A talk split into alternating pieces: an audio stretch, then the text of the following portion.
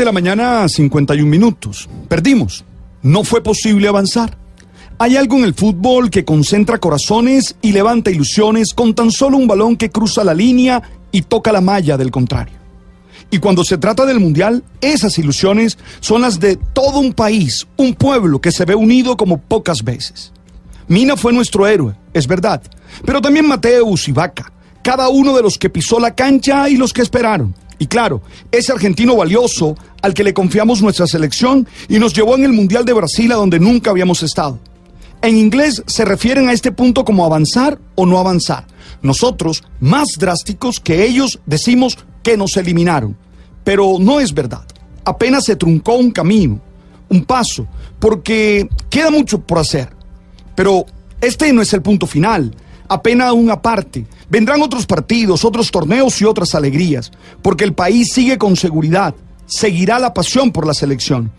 No veo otra forma sensata de vivir las derrotas. Se llora, se reclama, se derrumba y luego se vuelve a tomar aire y se recuerda que todavía hay vida y que todavía hay pasión.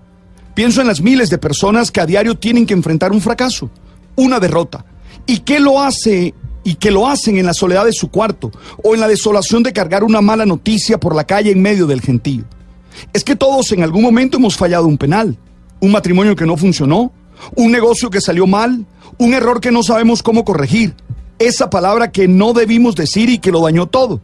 Pero quien se apasiona sabe que puede aprender y volver pronto a la cancha y entrenar para hacerlo mejor la próxima vez todos los que felizmente estamos hechos de carne y hueso, tenemos las huellas de alguna derrota y tendremos otras en el futuro.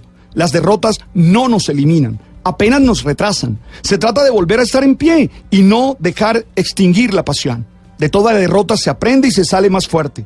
Nos resistimos a perder y nunca nos acostumbramos a ello. Cuando nos sucede, analizamos, aprendemos y seguimos adelante.